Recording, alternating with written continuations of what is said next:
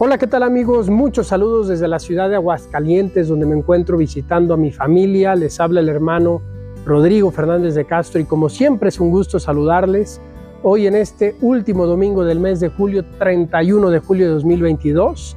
Muchos saludos esperando que se encuentren muy bien.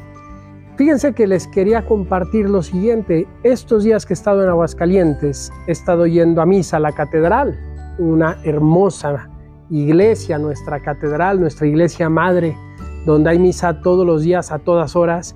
Y algo muy hermoso es que siempre uno ve ahí a sacerdotes confesando. Es impresionante que desde las 8 de la mañana o quizás desde las 7 de la mañana, que es la primera misa, hasta la tarde, siempre hay al menos un sacerdote celebrando la misa y otro confesando. Y las, y las filas son muy largas. Precisamente ayer, estando en misa, observé cómo había dos sacerdotes confesando y tenían una fila constante de 10 o hasta 15 personas. Y esto me ha hecho realmente volver a valorar, darme cuenta de lo importante que es ofrecer el sacramento de la confesión a todas las personas, a todos los fieles. Qué bonito es saber que en una iglesia siempre hay sacerdotes confesando. Y este tipo de iniciativas de varias iglesias nos ayudan a valorar lo que es este sacramento lo que es la confesión. Y hay una imagen con la que me gusta mucho expresar lo que es este sacramento. Hace, hace poco tiempo una persona me decía que si era necesario confesarse para el bautizo de su hijo, si no había cometido pecado mortal. Y yo le decía, mira, es que esto es como cuando uno va a una boda y te pones el mejor traje y te vas muy bien presentado, lo mejor posible. Espiritualmente también cuando uno va a un bautizo, cuando uno va a una boda, pues hay que buscar ir lo mejor presentados posibles. Cuando vamos a misa, hay que buscar ir lo mejor presentados posible. Y eso es también a través de una buena confesión, es ponernos el vestido más limpio que puede tener nuestra alma, es ponernos lo más guapos que podemos estar espiritualmente hablando, porque eso es la confesión, es el sacramento que nos limpia, que nos purifica. Obviamente, de los pecados mortales, de esos pecados más gruesos, pero también de los pecados más sencillos, de esos pecados más pequeños, de esos pecados que la iglesia llama veniales. La confesión es ese sacramento que nos limpia de todo, es mandar a la tintorería nuestra alma.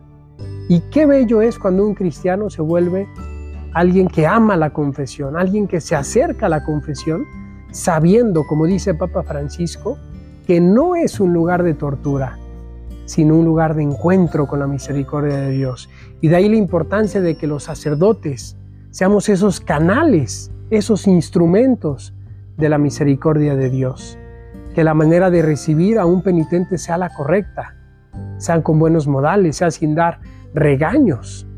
Y si alguna vez nos toca uno de esos sacerdotes, bueno, pues entendamos que quizás Dios quiere decirnos algo en esa circunstancia especial y tratemos de no quedarnos en eso, sino en lo que está pasando profundamente en nuestro corazón, que es esa limpieza de nuestra alma. Ojalá, pues, queridos amigos, nos acerquemos al sacramento de la confesión.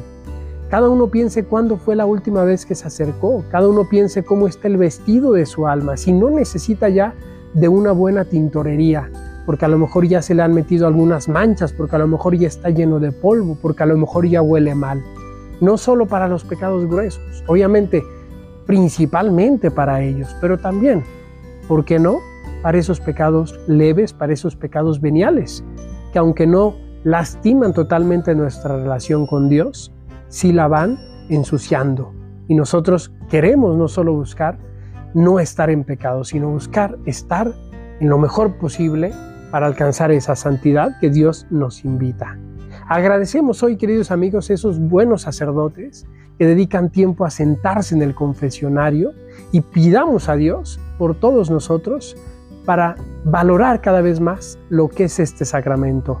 Les mando un saludo aquí desde Aguascalientes, cuenten con mis oraciones y les pido también las suyas.